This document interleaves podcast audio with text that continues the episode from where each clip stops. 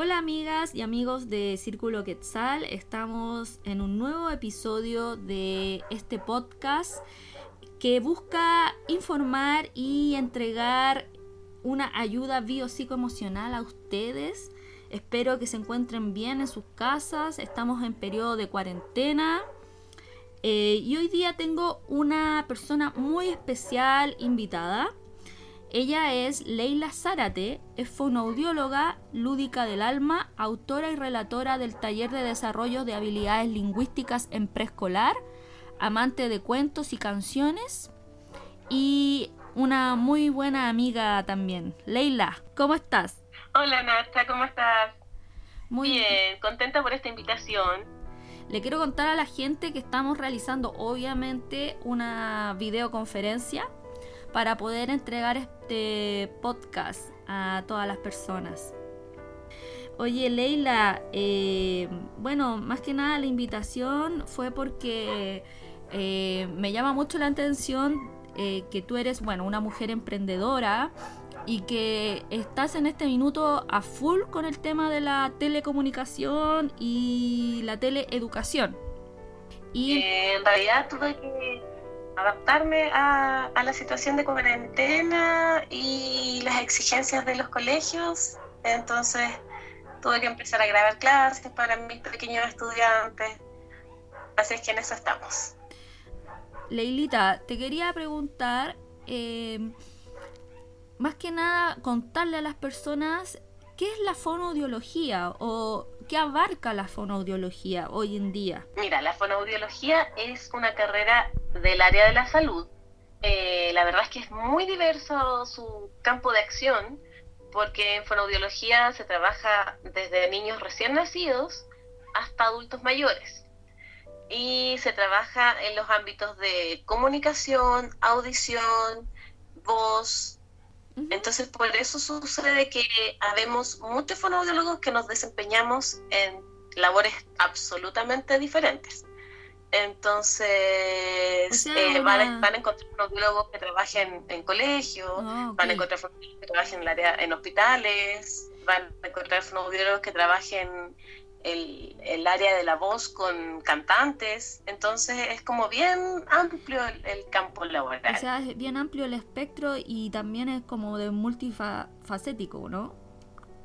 También va a depender de va a depender de ti. Uno se va desarrollando en el área que, más le interesa o que más tiene eh, eh, posibilidades de desarrollarse y ahí se produce esta especie de especialización. Que en mi caso yo eh, siempre he trabajado en educación, siempre he trabajado con, con niños y niñas y ahora estoy enfocada principalmente al segmento preescolar, aunque igual atiendo niños hasta de octavo básico. Ah, ok, ok. Oye, Leila, y mm, en este periodo, cuéntame, eh, ¿estás en tu casa? ¿En este proceso tú tienes hijos? ¿Estás con ellos en tu casa? ¿Cómo ha sido este tema de, de como el tema homeschool, no? Claro, bueno, yo eh, empatizo absolutamente con las mamás que están haciendo en este momento homeschooling porque yo tengo tres hijos eh, que están en tercero básico, quinto básico y primero medio. Ellos están en un colegio eh, particular que les está paga, está, perdón, enviando material constantemente, eh, actividad en relación al horario de clases. Okay. Entonces, la verdad es que es bastante desgastante y yo he optado por ir soltando un poquitito el tema de colegio en relación, en pos del bienestar emocional eh, de todos, porque además, en paralelo, yo también tengo exigencias de mis trabajos que me implican estar metida en el computador, grabar videos para mis estudiantes, enviar material, trabajo en distintos colegios, y la verdad es que eh, no es lo mismo trabajar desde casa, porque cuando yo estoy en el colegio, voy a una sala, me dirijo, hago la clase súper lúdica porque me encanta jugar con los niños, pero claro, este, este cambio implica que yo tengo que habilitar un espacio en mi casa para poder grabarles una clase totalmente lúdica y al mismo tiempo estoy siendo mamá y dueña de casa, entonces yo empatizo absolutamente que la situación eh, puede ser bastante caótica en, en los hogares, especialmente cuando hay más de un hijo. en el fondo es como cómo sobrellevar también tu trabajo con el estudio de tus hijos dentro de la casa, ¿no? Donde también los espacios se reducen y, y tenéis que convivir con todo eso. Y también para muchas mamás es darse cuenta de cómo es el hijo dentro de una, de una sala de clases, entre comillas, que es tu casa, ¿no? También se ven las personalidades. Es un desafío eh, total, porque además que, bueno, pasan todas las familias, que uno tampoco tiene uno, dos, tres hijos y aunque el estilo de, crianza de uno como mamá es, más o menos de una línea, aún así todos los hijos son diferentes. Entonces, en realidad es un escenario complejo. Eh, o sea, es imposible que se pretenda que los niños aprendan en casa igual como que estuvieran en el colegio en esta situación. Eh, la verdad es que yo no me atrevo a hablar del sistema homeschool que los papás implementan en condiciones normales por opción propia, eh, porque no, no estoy cercana al tema, no conozco a nadie que lo implemente, pero en estas situaciones donde eh, apoderados comunes y corrientes, que nos vemos obligados a, a, realizar esto de manera abrupta, claramente es complejo y uno no tiene las competencias de un profesor. O sea, yo aunque trabajo en educación, yo me oriento a mi área, a los niños más pequeños, pero aún así hay contenidos de cursos más grandes que yo ya no manejo, entonces nunca va a ser lo mismo, o sea, para que las mamás en el fondo sepamos que todas estamos, nos, nos frustramos un poco con la situación, pero tengamos claro que no están nuestras competencias hacer clase a nuestros hijos, pero tampoco está una queja hacia los profesores, o sea, yo no me puedo enojar con mis colegas porque les mandan actividades a mis hijos, porque entiendo que también es su exigencia, así como a mí también me exigen enviar material a mis estudiantes, entonces la verdad es que yo creo que en toda situación la empatía es lo principal para que podamos mantenernos eh, un poco armónicos y, salir adelante y entender que esta situación está absolutamente fuera de nuestro control, eh, que no fue planificada por, por colegio, ni por profesor, ni por mamás. Entonces lo más importante es que tratemos de, sobrellevar la situación eh, sin autoexigirnos eh, más allá de, lo que podamos entregar. Ok. Oye, Leila, yo encuentro que tocaste un punto fundamental, que es la empatía. O sea, ponerte en el lugar del otro y darte cuenta de que, por ejemplo, es ponerte también en el lugar de tus hijos, ¿no? Que dentro de todo son niños, niños en una casa, en un espacio a lo mejor reducido, donde no están viendo a sus amigos o donde no, no están como compartiendo, donde toda la rutina de un niño se ve eh, fragmentada por toda la situación. Nosotros somos adultos y ya adultos nos cuesta Imagínate para los niños, a lo mejor los niños se lo pueden tomar de forma diferente, pero también va a marcar en sus vidas este hecho, ¿no? Entonces es ser empático tanto con tus hijos, con tus niños y con, con el resto y el resto de padres también. Sí, sí, de todas maneras, y en el fondo también eh, los niños tienen como súper asociado, además que tenemos que pensar que esto se vino en un momento donde los niños estaban recién retomando la rutina escolar eh, post vacaciones. Entonces ni siquiera, la gran mayoría de los estudiantes de Chile ni siquiera alcanzó a tener dos semanas completas de clases. Claro. Y se vino suspensión. Entonces, eh, claramente eh, a nivel de, de, estructura mental, digamos, de un niño, que claro, se eh, empieza a, olvidar las vacaciones porque ya se tiene que levantar temprano, tiene que estar volver a la rutina escolar, pero no alcanza a cumplir dos semanas en esa rutina escolar, cuando nuevamente está en casa y obviamente, ¿qué le dice su cuerpo? Ah, son vacaciones. Entonces, eh, claramente ahí también, como tú dices, es súper importante también empatizar con los niños que ellos obviamente no van a tener la misma disposición a, trabajar desde el hogar. Entonces, eh, si nosotros eh, nos estresamos nosotros, los estresamos a ellos, al final todos nos vamos a frustrar eh, y no, van no hay aprendizaje en un cerebro estresado. O sea, la, la neurociencia todo nos, nos, da información a que el niño aprende mejor y más cuando está feliz. El niño aprende más y mejor cuando está en un ambiente grato.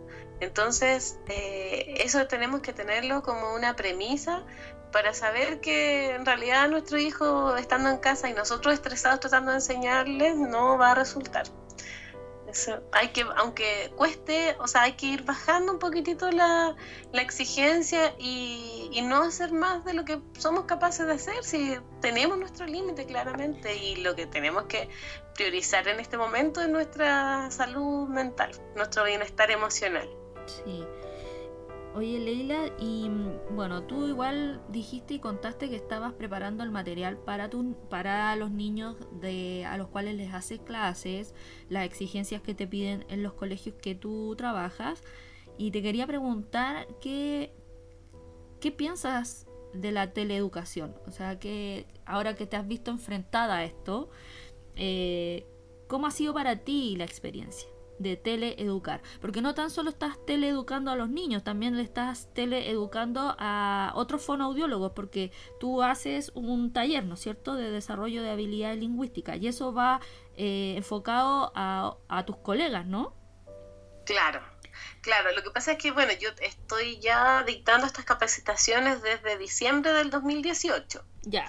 Y eh, ocurrió que coincidentemente mi primer taller online se dio en este periodo de cuarentena, pero la verdad es que yo lo había agendado en enero, porque yo me he movido por Chile en hartas partes eh, realizando esta capacitación, pero aún así hay gente que, que, sigue estando lejos y no puede acceder de manera presencial. De modo que en enero eh, yo dije, ya, lo, lo, voy a lanzar online para la gente.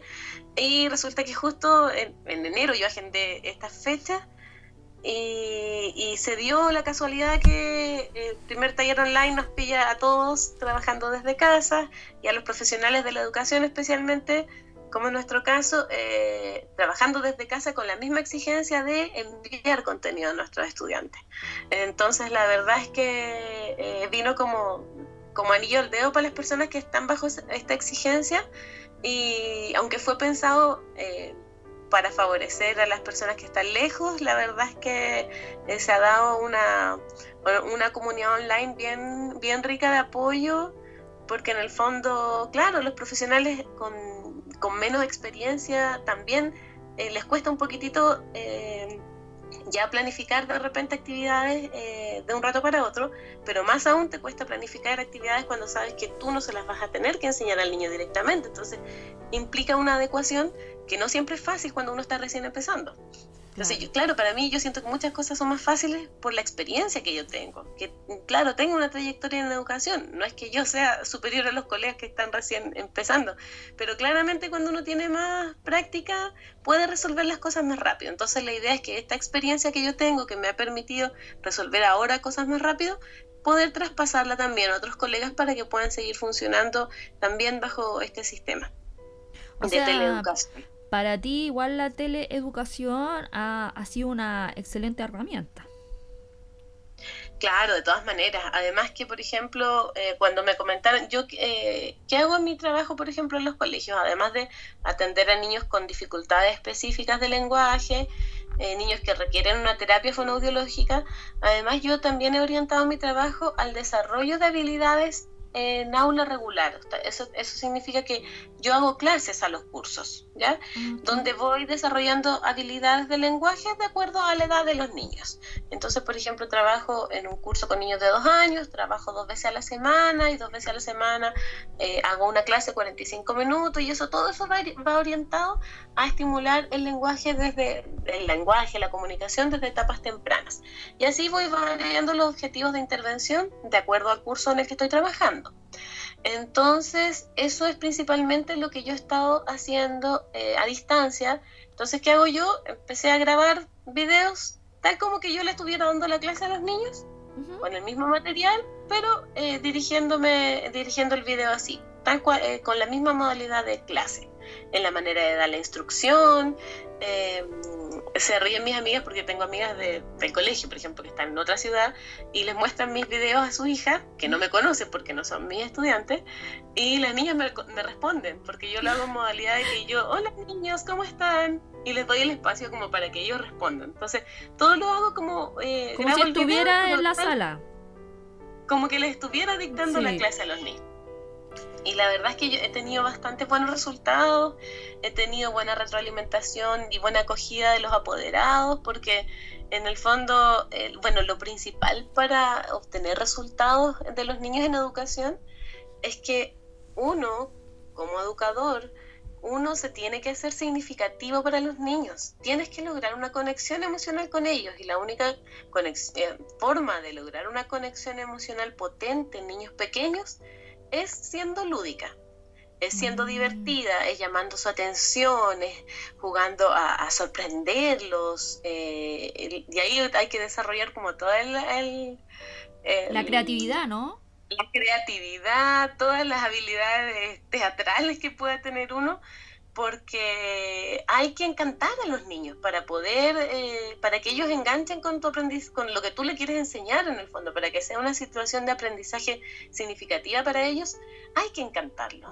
Y no es menor. Y lamentablemente eh, vivimos en un sistema que ahora está cambiando un poco la educación, pero hubo muchos años en que el, el sistema educativo estaba muy rígido. Sí. Entonces, eh, lamentablemente los niños muchas veces entraban a pre-kinder el primer día de clase a tomar un lápiz y a hacer línea punteada. Eh, y, la verdad es que se, se, perdió durante un tiempo todo el movimiento, las canciones, eh, porque en el fondo estaban los niños sentados y cuando uno entraba a hacer una actividad que, que, implicara que los niños corrieran las mesas, se pararan, había un poco de rechazo en el fondo a eso, siendo que estamos trabajando con niños pequeños, entonces no es como que no... Porque yo igual me siento como de esa generación, donde te sentaban, tenías que estar tranquila en una sala, 45 niñas eh, en un banco y rígido, no podía volar ni una mosca. Entonces creo en el fondo que, que tienes mucha razón en cuanto al tema de, de, que a lo mejor al ser lúdico, la plasticidad neurológica de un niño va a ser mucho más eh, creativa, ¿no? Va a ser eh, que se expanda de una mejor manera y va a recepcionar eh, todo tipo de cambios desde una mejor, desde un mejor aspecto, ¿no? toda la información de la que disponemos ahora, que viene desde la neurociencia, la misma neuroeducación, que en el fondo es la neurociencia aplicada al aula, a la sala de clases, nos dice que eh, el cerebro del niño realiza mucho mejor la sinapsis y, menos intentos cuando está jugando, cuando aprende a través del juego. Hay una diferencia entre el juego y lo lúdico, que se supone que el juego es como libre del niño. Eh, y lo lúdico es igual intencionado por el adulto, pero es algo que al niño le, permite aprender jugando. Eh, claramente cuando uno trabaja en educación uno tiene ciertos eh, contenidos que trabajar, contenidos mínimo obligatorios, ciertos objetivos de aprendizaje que uno, el currículum se lo exige, que tiene que trabajarlos por, eh, más allá de un juego libre que también se puede utilizar en otros contextos terapéuticos, pero cuando uno está en un colegio igual uno tiene que trabajar ciertos objetivos de aprendizaje que están definidos, por lo tanto hay que hacerlo con una orientación lúdica. Pero es que eso no se nos puede olvidar, yo se los digo a todos los participantes de mis capacitaciones que suena obvio, suena súper obvio que si yo trabajo con niños tengo que ser lúdico, pero si nos vamos a la práctica eso no se ve. Entonces lo tengo que tener como premisa. De hecho, yo eh, diseñé unos principios de la intervención, que es lo que tenemos que hacer nosotros, por ejemplo, como fonoaudiólogos, que no somos educadores de base, o sea, no tenemos las herramientas pedagógicas que tiene un profesor por formación, pero sí podemos ingresar a sala de clases a realizar un trabajo de desarrollo de habilidades. Y tenemos que tener uno de los principios básicos, es el principio de ludicidad el niño no va a aprender conmigo si no está entretenido con lo que yo le muestro. Y eso implica un desafío tremendo para nosotros porque tenemos que mantener a los niños entretenidos y a la vez estar trabajando el objetivo de aprendizaje que tenemos eh, definido para ese momento. Entonces ahora también con el tema de la teleeducación o, o el homeschool, yo como educadora, aunque no esté frente a los niños, no me puedo olvidar de ese principio lúdico. Tengo que pensar que todo el material que yo estoy preparando para ellos tiene que eh, mantenerlo entretenido al menos por el rato que dure esa clase.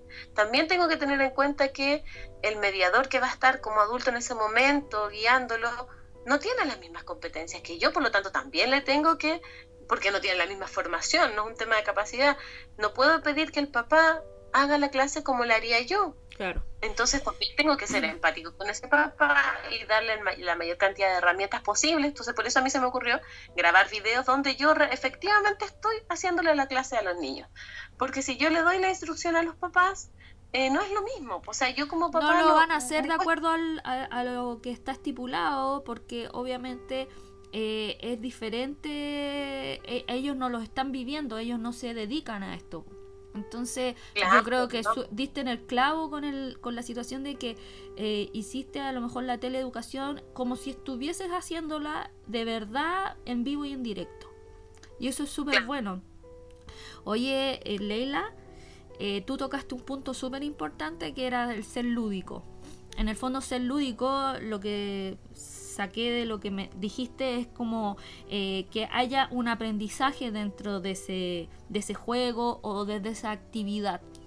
Y hay algo que tú haces que, me llama mucho la atención, em, que es contar cuentos, ¿no? Entonces quería saber desde, tu aspecto eh, cuán importante han sido eh, los cuentos en el desarrollo de los niños a los cuales tú has visto o, qué te ha entregado a ti el contar cuentos y a los niños también. La verdad es que el cuento es una herramienta súper potente. Em, porque va más allá del lenguaje, va más allá de la comunicación, va más allá de que contemos cuentos para que los niños desarrollen un hábito de lectura, va más allá de la comprensión lectora, eh, la potencialidad que tienen los cuentos para que podamos trabajar eh, muchos aspectos del desarrollo de los niños, eh, yo creo que inconmensurable y poco aprovechada. ¿Por qué? Porque si lo vemos desde el punto de vista del lenguaje, de la comunicación, claramente eh, los el contar cuentos desde etapas tempranas están ligados también a un proceso de alfabetización temprana. ¿Qué es la alfabetización temprana? Son todas aquellas conductas eh, que podemos eh, realizar con niños desde etapas tempranas, valga la redundancia, desde niño hasta desde el nacimiento, todas aquellas conductas que vayan acercando a los niños a la lectoescritura. Pero más allá de eso, un cuento, que si yo cuento un cuento todos los días a un bebé, eso también me permite eh, eh, afianzar el apego, mm. eso también permite que el niño aprenda mayor cantidad de palabras, eso también me permite que el niño esté eh, aprendiendo no solo palabras, sino que una serie de contenidos en el fondo es, eh, como decía, es inconmensurable todo lo que yo le puedo sacar, el provecho que yo le puedo sacar a un cuento. Entonces, ¿cómo los utilizo yo? Eh, por ejemplo, yo en, en, mis clases que hago con los niños de 2 y 3 años, yo utilizo principalmente cuentos y los voy orientando a distintos objetivos. Entonces yo les cuento cuentos a los niños en mis clases durante todo el año y también así estoy sentando bases de destrezas narrativas, porque también es súper importante estimular el discurso narrativo como precursor del aprendizaje escolar. Entonces, al utilizar cuentos, yo a los niños les doy en el fondo un repertorio de historias que también van favoreciendo el desarrollo de la imaginación. Eh, luego un trabajo con los papás, eh, entregándoles la, los beneficios de contar cuentos, porque es importante que ellos lo hagan, que lo tomen como rutina en las casas. Y después realizamos el cierre de, todo, este, todo este proceso de trabajo con cuentos. Eh, realizamos eh, con un taller para los papás donde yo les doy las indicaciones para que ellos puedan crear un cuento en casa. Y la verdad es que también esa es una actividad muy linda, muy potente, porque el cuento, como decía, me permite, por ejemplo, con los niños, implementar normas de conducta de una manera entretenida. Si yo quiero que el niño se coma toda la comida, si yo quiero que el niño se acueste temprano, si yo quiero que el niño se lave los dientes, siempre hay un cuento que me puede ayudar a eh, favorecer esa situación desde lo lúdico. Por ejemplo, en esta, bueno, yo eso se lo planteo a los papás dentro de los talleres de cuentos que hago. Entonces me he encontrado, por ejemplo, con cuentos creados que eh, del tiburón que le dolía un diente porque tenía una caries. Entonces fue al dentista y el dentista le dijo que se tenía que lavar muy bien los dientes todos los días. Entonces también ese cuento que fue creado por unos papás con su hijo en casa estaba orientado a implementar esta norma de higiene de lavarse los dientes. permanentemente. Eh, también hubo un relato muy potente de una chiquitita que eh, ella y su familia son dos, ella la hermana menor, eh, tiene una hermana mayor, los dos papás, viven los cuatro juntos. Entonces, esta pequeña inventó el cuento de la familia jirafa. Entonces, la familia jirafa estaba formada por el papá jirafa, la mamá jirafa, la bebé jirafa y la hermana jirafa. Entonces, todos los días cuando la mamá jirafa iba a trabajar, la bebé jirafa lloraba mucho. Y después cuando la mamá jirafa volvía del trabajo, la bebé jirafa la abrazaba y era muy feliz y jugaban. Entonces ahí también te das cuenta que es una herramienta muy potente porque permite al niño expresar, expresar, sus emociones. Claro, expresar esa emoción que tiene porque echa de menos a la mamá cuando se va a trabajar. Entonces, en el fondo, eh, siento que es un trabajo súper potente, pero para que los niños logren ese nivel de expresión, también tienen que haber estado expuestos a, narraciones durante mucho tiempo. Entonces tú le estás dando las herramientas para que después ellos también expresen a través de un cuento algo que a ellos les pasa. Entonces, y como digo, eso va mucho más allá del lenguaje, mucho más allá del aprendizaje escolar netamente. También tocamos un punto emocional súper importante. Si en el fondo una de las cosas que nos hace seres sociales es que nosotros podemos expresar sentimientos, podemos expresar situaciones. Y mientras antes les demos a los niños herramientas para hacerlo, mejor todavía. Claro, en, el fondo es como una invitación a las personas, a los padres y a los niños también a que eh, se abran a la creatividad, se, se, abran a la observación también, porque al realizar un cuento eh, es eh, sentarte, o no sé si sentarte, pero es visualizar algo, observarlo y contar una historia y a la vez de eso entregar un, un mensaje, ¿no? Y algo súper bonito que tú ahí dijiste es que te permite expresar eh, un sentimiento, una emoción. Y si bien yo, yo creo que eh, en el fondo, como tú decías, esa niña que escribió lo de la familia jirafa eh, tuvo que estar expuesta a, a, lo que era contar cuentos constantemente, ¿no? Fue tu alumna y a lo mejor ya se dio cuenta que a través del cuento ella podía expresar algo que le pasaba. Y hay algo que es súper bonito, Leila, porque a mí me encantan los cuentos. Y mm, hay un libro que es para, bueno, es, para mujeres, que se llama Mujeres que corren con los lobos, que es de una mujer que es feminista y ella eh, eh, recopiló por 20 años un montón de cuentos a través del mundo que hablaban sobre la mujer, ¿no? Como todos los procesos de la mujer.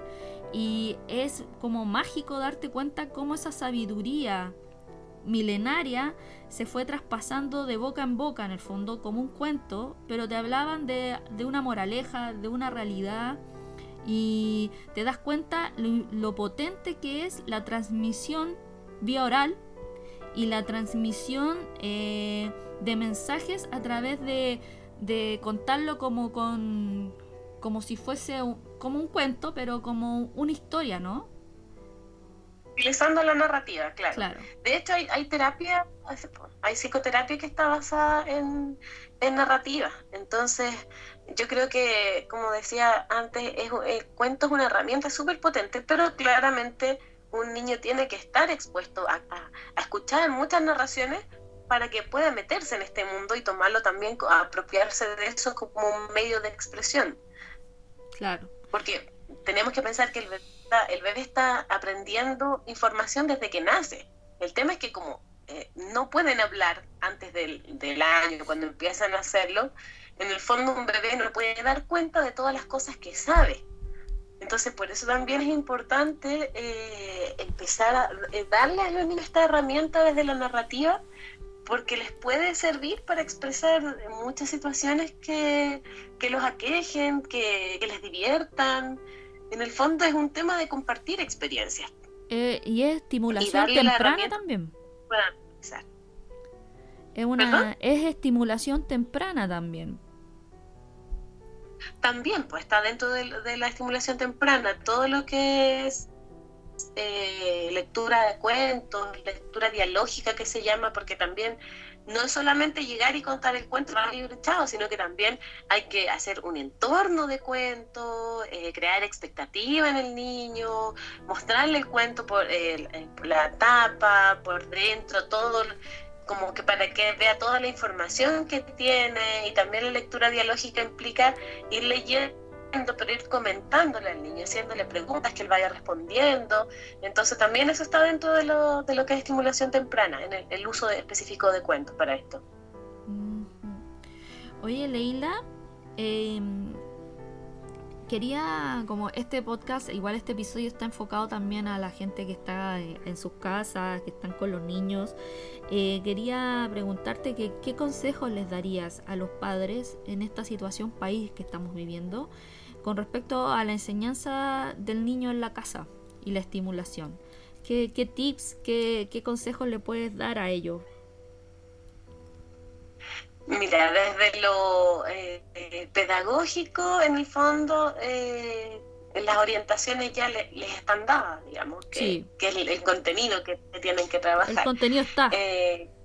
claro, el contenido está. el tema, lo que yo aconsejaría, que bueno, ya lo comentamos antes, en el fondo no hacer más de lo que mi cuerpo y mi mente me permiten en el momento. O sea, pensar que estamos viviendo en una situación que va más allá del aprendizaje escolar de los niños. Es una situación potente, entonces eh, no tenemos la misma disposición al estudio, los adultos no tenemos la misma disposición a enseñar como que fuéramos profesores dentro de una sala de clases. Entonces yo creo que lo que principalmente hay que ir eh, tomándose las cosas al, al ritmo de cada familia al ritmo que cada familia lo permite, porque también hay un tema de espacio y tiempo en la familia. Hay papás que aún siguen eh, yendo a sus trabajos, eh, eh, niños que quedan al cuidado de otros familiares. Entonces, yo creo que en el fondo el tema escolar, si bien es cierto, hay que mantener un cierto nivel de hábito, pero ¿a costa de qué? No puedo mantener ese nivel de hábito a costa de estar peleándome todos los días con mis hijos para ver si, si logro seguir el ritmo que me pone el colegio. O sea, yo creo que el tema es cada, cada familia tiene que encontrar su equilibrio de que qué es lo que puede trabajar con un niño dada esta contingencia y qué cosas no a lo mejor. Y también ahí de repente explorar las mismas capacidades de los niños, porque, por ejemplo, un ejemplo puntual. A mi hija el otro día en la asignatura de lenguaje tenía una tarea donde decía eh, redacta un cuento, etcétera, etcétera. Y antes habían visto las partes del cuento, entonces ¿qué hizo mi hija? Dibujó puras viñetas con dibujos de la historia. ella me narró la historia oralmente, pero, no hizo, la escribió. Hizo un cómic. Y yo qué hice, la, la felicité y le encontré que estaba bien. No me voy a desgastar en que, ah, no, es que en realidad tú tenías que escribirla, así es que eh, los dibujos no no, porque era su, su manera de expresarlo. Y la verdad es que, eh, bueno, a lo mejor igual dentro del objetivo de la profesora está la expresión escrita, pero en este momento ella quiso dibujar y estuvo bien que dibujara, porque en el fondo ella elaboró su historia, pero mentalmente.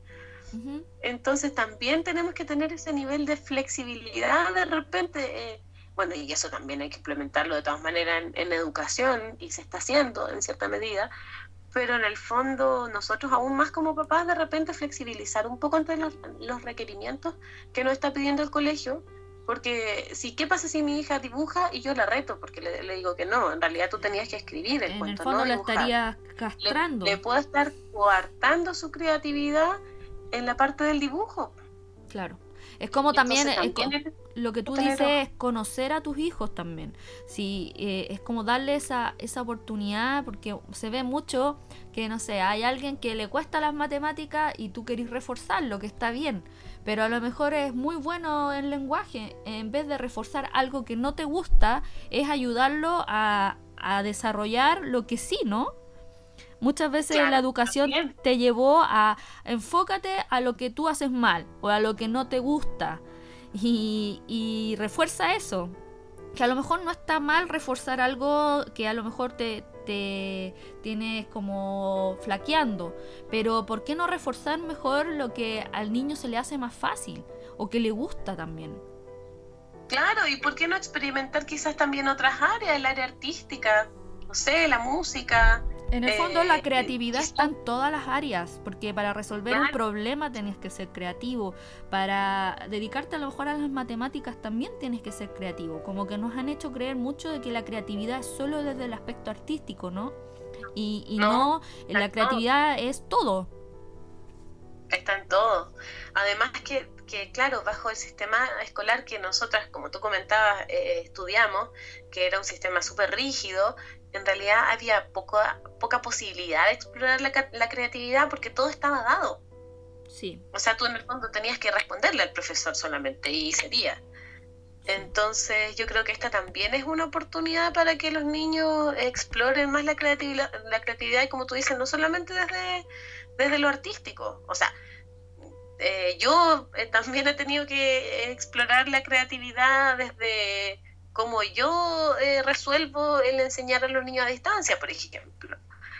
Entonces, la verdad es que todos somos súper creativos, todos eh, podemos hacer muchas cosas y de repente los límites nos los hemos impuesto desde que fuimos muy pequeños.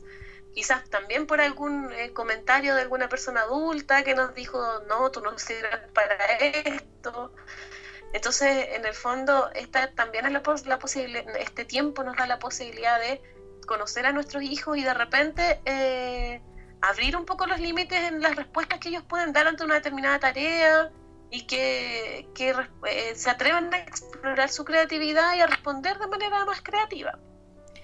Sí, yo, yo apoyo esa, esa iniciativa y en el fondo también es como eh, es darnos la oportunidad de ser lo que vinimos a hacer. En el fondo somos seres creadores eh, y es tan potente esa habilidad, es tan, es tan hermosa porque te puede entregar tanta satisfacción en la vida. Entonces muchas veces nos hicieron creer, como como tú decías, nos implantaron una creencia, ¿no? No, tú no eres bueno, yo no soy, yo no soy creativo y tenemos que tener cuidado con los niños porque los niños en esa plasticidad neuronal están absorbiendo todo. Y si obviamente tú le dices o él escucha a sus padres decir, no, que yo no le pego a eso, yo no soy creativo, obviamente el niño va a recibir todo eso como un tú no lo eres, ¿no? De todas maneras, sí. Y yo, por ejemplo, en todas mis clases, yo siempre en el colegio fui pésima para artes plásticas, se llamaba en ese tiempo. Sí. Eh, yo nunca pude dibujar bien. Pésimo, pésimo, mal, me da mal. De hecho, artes plásticas y técnico manual me bajaban todo el promedio de notas. Entonces yo siempre me supe mala para el dibujo. Y cuando yo comencé a trabajar con niños, en un tiempo en que no había impresora a disposición, eh, había internet, pero no era como ahora, que uno mete, eh, se mete a Google y pone tal imagen y te aparecen cientos de imágenes. Entonces yo tuve que empezar a dibujar cuando empecé a trabajar, dibujar a lápiz, a mano alzada. Y, tras intentos, intentos, la verdad es que eh, ahora me salvo bastante con mi dibujo. Entonces me vi enfrentada a, a dibujar tras la práctica me, vi obligada, digamos, por, al no tener los recursos para imprimir en mis colegios. Entonces empecé a dibujar, dibujar. Y ahora, claro, yo hago muchas clases con plumón, pizarra y yo haciendo la clase donde los niños igual me están tomando atención porque mi manera de enseñarles es lúdica. Y voy dibujando todas las palabras que íbamos contando las sílabas, por ejemplo, y yo las dibujo. Entonces los niños me dicen, Misa, es que no puedo dibujar X cosas. Y yo siempre les calco, o sea, les inculco en todas las clases, les recalco, eh, niños, ustedes pueden. Yo cuando era chica no podía, pero ¿qué hice yo? Lo intenté, lo intenté, lo intenté. Entonces usted nunca diga no puedo, usted diga lo voy a intentar, lo voy a intentar siempre. Ya, es que no me resulta, lo voy a intentar. Entonces, eso tiene que ser más o menos el discurso, porque si yo escucho a un niño que dice no puedo yo no le digo nada, en el fondo yo igual, en cierta forma, le estoy reafirmando que no puede. Pues el niño que me dice no puedo, yo siempre le digo no, tú di, lo voy a intentar. Mira, yo antes no podía dibujar y lo intenté, lo intenté, lo intenté y lo logré. Entonces usted no diga nunca más no puedo, diga lo voy a intentar. Mm, importante eso. Entonces, como resumen, dentro de los consejos que le da a los padres, uno es la empatía, otro es la flexibilidad y lo otro también inculcar creatividad, que no se, no sea, ahí va dentro de lo que es flexible, ¿no? Y también el intento, ¿no? El, el intento de, de, de, que el niño no, no se frustre y deje algo tirado porque sí no, porque no le salió una vez. Claro, claro, de todas maneras. También ahí va muy de la mano con el tema de la frustración, que hoy en día está muy... de la auto, muy en boca. También la autoaceptación, creo yo, porque en el fondo a lo mejor eh, yo tampoco puedo esperar que mi dibujo me salga tal cual como a mi compañero. A lo mejor efectivamente él salió mejor que a mí, pero también tengo que aceptar eh, qué es lo que yo puedo hacer dentro de mis posibilidades y me estoy eh, esforzando cada vez más y lo estoy intentando por hacer, hacer mejor, digamos. Entonces ahí, también ahí entramos en el, en el tema de, de la comparación, como, como a veces tus padres te comparan, entonces la idea es que tomes a tu hijo por lo que es, ¿no? Claro. Eh, es como, eh, porque muchas veces te dicen, oye, mira el niñito de al lado, ya lo hizo, o oye, ese niño se porta mejor, entonces te están, vives en un, en un sistema de comparación, y cuando tú, eh, a ti te comparan, te hacen perder tu esencia, ¿no? te hacen como eh, siempre estar pensando que el otro lo hace mejor. Claro, en el fondo tenemos que validarnos por lo que nosotros somos y, podemos entregar. Sí, eso es Entonces, es verdad que hay que intentarlo, hay que intentar hacer mejor, pero a lo mejor yo nunca voy a lograr el nivel de dibujo que tiene mi otra colega y, y, no es nomás, no es mi realidad. pero voy a intentar hacerlo lo mejor que puedo dentro de mis posibilidades. Claro, y está bien, Eh, nadie, a nadie le va a pasar nada, nadie se va a morir si no lo hace igual que un otro o, no llega a lo que el otro, porque cada uno tiene su realidad. Sí. Oye, o sea, es que ahí también hay un tema eh, que, que, nos bombardea mucho quizás la sociedad, la competitividad. Sí. Entonces también tenemos que luchar contra eso desde lo que, sabiendo que yo lo que yo puedo entregar igual es súper bueno, aunque no sea igual al del resto. Sí. Y mientras uno tenga ese convencimiento, eh, nadie no, te va a afectar en el fondo que otros trate de ser competitivo. Porque para que otro pueda ser competitivo, tú también tienes que enganchar en eso. Sí, es que también es como, como tú le formas al niño eh, la autoestima. Si tú lo vives comparando o, o, diciéndole tú no eres creativo o, o, eso que hiciste está mal o siempre siendo inflexible con un niño, eh, obviamente es, ese niño no va a tener una autoestima eh, preparada para la realidad y va a estar ah. eh, haciendo muy normativo para un niño. Y un niño que necesita, como tú bien decías, necesita lo lúdico, necesita el juego, necesita los cuentos. Entonces, para mí esa es como la moraleja, ¿no? Como en el cuento, siempre hay una moraleja y la contención también, o sea, saber que a lo mejor eh, no siempre voy a poder cumplir expectativas mías o ajenas y está bien también. Sí. Y está bien, y, o sea, en el fondo de los niños igual cuando se frustran, uno tiene que contenerlo. Y también tiene que ver con ir ayudando en el proceso de autoaceptación. Oye, Leila, eh, te quería preguntar que, qué juegos y cuentos recomiendas para los papás y los profesores que se encuentran hoy en día en, sus casas con niños? Para la gente que está viviendo con niños, eh, ¿hay algún dato, algún tip que quieras dar? Em, mira, a mí me gustan mucho los cuentos de una editorial que se llama Águila Azul, que tiene toda una colección de cuentos orientadas a, a las emociones. Y eh, ahora están haciendo, eh, no sé si específicamente es la autora, pero están haciendo cuenta cuentos de los mismos cuentos de Águila Azul. Lo pueden buscar en, en Facebook o en Instagram. Se llama Águila Azul Ediciones. Y la verdad es que el contenido de esos cuentos es, bastante entretenido.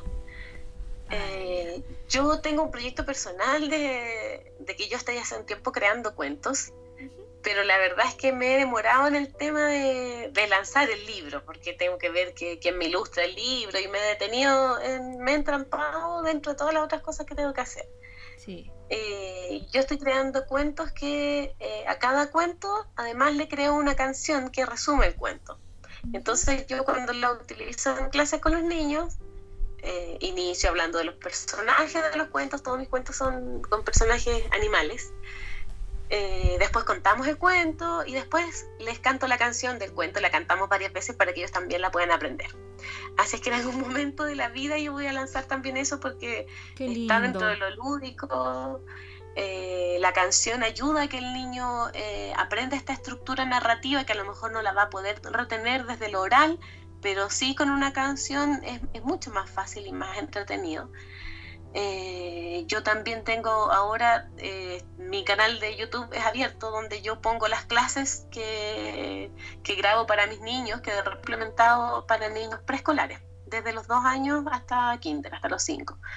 Y también ahí en, mi, canal de YouTube, Leila de Fonoaudióloga, hay, estoy yo haciendo clases de distintas eh, cosas de lenguaje y también tengo algunas clases contando cuentos. Oye, Leila, ¿Y qué, ¿Mm? se viene? Bueno, ya nos contaste un poquito de lo que venía como un proyecto, que puede ser un libro, pero en, en sí, ¿qué más nos tienes para contar o contarle a las personas que, que te siguen? Eh, fonoaudiólogos, tus colegas mismos, profesores, eh, ¿qué se viene? Mira, la verdad es que tengo hartas ideas, eh, hartas ideas en este momento, algunas las puedo, concretar, otras no, porque en realidad, por ejemplo, en el verano se me había ocurrido eh, realizar un taller para padres abierto como una actividad gratuita acá en los Andes eh, sobre estimulación temprana. Eh, orientado a padres que tengan hijos pequeñitos, padres y madres, o también mamás embarazadas. Pero obviamente no se puede pensar en nada presencial ahora. También tengo la idea de, de realizar un, una actividad vía Zoom, también abierta para padres como para explicar en el fondo algunos contenidos de, mis clases que andan circulando, porque sucedió que finalmente algunas de mis clases, eh, muchas colegas las han ocupado como para mandarlas a sus apoderados. Eh, eh, porque en el fondo ellas me dicen, no, yo no me atrevo a grabar así como tú, entonces puedo ocupar tus videos y claro, si están a disposición en el fondo de todo el que lo necesite. Entonces también tengo esa idea como de hacer algo como los taller para padres en el fondo, por ejemplo, relacionado con la conciencia fonológica, que es algo que yo trabajo harto, eh, en resumen, la conciencia fonológica es como la habilidad de manipular mentalmente las palabras, de reconocer cuál es eh, su sílaba inicial, sílaba final, en qué sílaba de la palabra hay un sonido. Entonces eso, al trabajarlo como habilidad, es un precursor muy importante para la lectoescritura. Entonces también, obviamente, yo hago la clase como que estuviera dirigida a los niños, pero sí eh, en, contextos normales, digamos, de clase, yo realizo talleres de conciencia fonológica para que los papás en casa puedan apoyar el desarrollo de estabilidad, puedan realizar tareas con ellos de la misma, eh, utilizando la misma dinámica que yo. Entonces, claro, si bien ahora muchos papás están viendo esas clases por YouTube, pero también me gustaría, si es que hay papás que tienen esa inquietud de saber cómo apoyo mejor a mi hijo en esa habilidad, eh, hacer un taller como abierto. Como de profundización. Claro, claro, como, como, un taller para padres de los que se hacen en los colegios, pero realizarlo de manera online, libre, para no solamente para mis apoderados de los colegios donde yo trabajo, sino que para la gente que se interese. Porque lo, lo entretenido de, este, de esto, de la conciencia fonológica, es que se puede trabajar efectivamente de manera lúdica con los niños. En casa, en un contexto como el actual, se puede ir desarrollando la habilidad con, con, eh, con videos, porque por ejemplo un tratamiento fonoaudiológico propiamente tal para un niño que tenga algún trastorno de habla o lenguaje, yo no lo puedo hacer a distancia. Bueno, para ir como terminando, me gustaría que, que pudieras contarnos a lo mejor un cuento o algún, alguna cosa lúdica para los niños ¿A ti que te gusta relatar? Mm, ya. Eh, voy a contar uno de mis cuentos de, mi creación personal. Y eh, este cuento está orientado para niños bien pequeñitos, como de dos años. Eh, los niños pequeños igual se la pueden aprender. ¿Ya? Ya. Entonces voy a contar el cuento de El elefante bromista. Esta es la historia de un elefante. Se llamaba Trompita. El elefante Trompita era muy bromista. Le gustaba mucho reírse de todo lo que le pasaba a los animales a su alrededor. Entonces, todos los días estaba ideando bromas nuevas para hacerle a sus amigos. Un día vio que había unos ciervos que se querían ir a bañar al río. Entonces él fue muy escondidito, metió su trompa en el agua y antes de que los ciervos pudieran mojarse una sola patita, les tiró un chorro de agua con su trompa. Y los ciervos quedaron muy asustados. Y el elefante, trompita, se reía, se reía y se reía. Y así le jugaba bromas a muchos animalitos. Un día estaba su amiga la mona Francisca trepando por los árboles. Se movía feliz de una rama a otra. Y el elefante trompita dijo, me voy a quedar entre medio de las ramas y cuando pase cerca voy a hacer un ruido muy fuerte y la voy a asustar. Entonces eso hizo Ahí estaba el elefante trompita en medio de las ramas, listo y dispuesto para asustar a la mona Francisca. Cuando de repente sintió una clavada muy fuerte en su trompa y se puso a llorar. Se puso a llorar el elefante trompita. La mona Francisca no se asustó, se preocupó y fue corriendo a verlo. ¿Saben qué le había pasado al elefante trompita? Al estar esperando a Francisca para asustarla, no mordió una avispa y por eso gritaba de tanto dolor. Ahí el elefante trompita aprendió una importante lección, que no hay que gastar bromas porque de repente por tratar de hacer una broma nos puede pasar otra cosa que no nos guste. Así que ya saben, niños, hay que tener mucho cuidado con las bromas. Qué lindo, Leila. me sentí como una niña. Ah, a mí me encanta la narración oral. Y ahora voy a cantar la canción que resume el cuento. ¿Ya? Atención. El elefante trompita era muy bromista, quería asustar a la mona Francisca puso su trompa entre las ramitas y ¿qué le pasó? Lo mordió una avispa. Qué lindo, me encantó. Eso estaba como riéndome todo el rato, como, como que de verdad me imaginé hasta el elefante, a la mona, todo.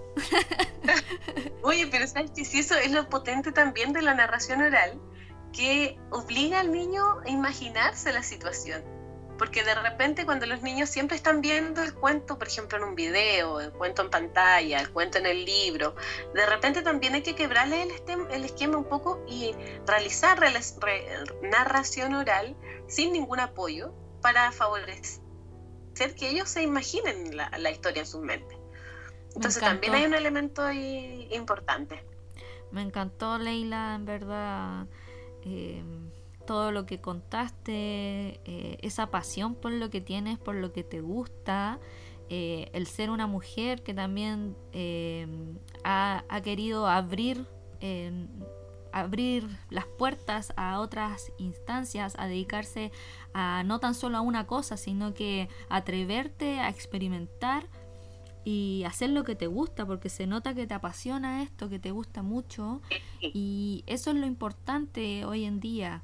Eh, mostrarle a la sociedad cuán importante es hacer lo que te apasiona y lo que te hace vibrar y también todo el servicio que entregas, agradecértelo, agradecer eh, también qué afortunados son los, los papis de los alumnos que tienes, porque de verdad se nota eso. Gracias. Gracias.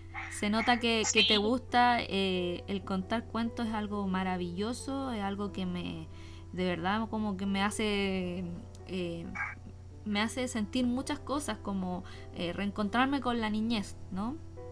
Y, Sí, y eso es hermoso. Eh, yo igual, faltó contarle igual a la gente, les quería decir que a Leila yo la conocí en danza árabe, porque las dos hacemos danza árabe. Y, y siempre se ha notado esa dedicación que tiene Leila. Es como, eh, tengo que, que decirlo, porque la gente a lo mejor no se da cuenta todo el trabajo que hay detrás, todo tu esfuerzo y, también todas las barreras que has tenido que sa- sacar, ¿no? Para, para poder ser lo que tú eres. Gracias, Nacha. Sí, pues claramente. eh, o sea, yo con mucho amor todo lo que, todo lo que hago y, y en cada cuento hay un pedacito de mí, en, en cada clase hay un pedacito de mí. Entonces, y yo, y yo también me doy cuenta que los niños lo perciben. Y por eso igual enganchan conmigo y, y van aprendiendo en el fondo, que es el, el objetivo último, pero también hay un objetivo muy importante, es que en el proceso lo pasemos bien. Así que yo creo que cuando uno hace las cosas con amor, eh, todos lo pasamos bien. Sí, totalmente de acuerdo, Leila, con, lo que dices. Y bueno, eh, para ir como despidiéndonos, eh, cuéntale un poco a la gente dónde te puede encontrar, cuáles son tus redes sociales, cuál es el próximo taller. Cuéntale un poquito. Súper. Eh, bueno, agradecer esta invitación, Nacha.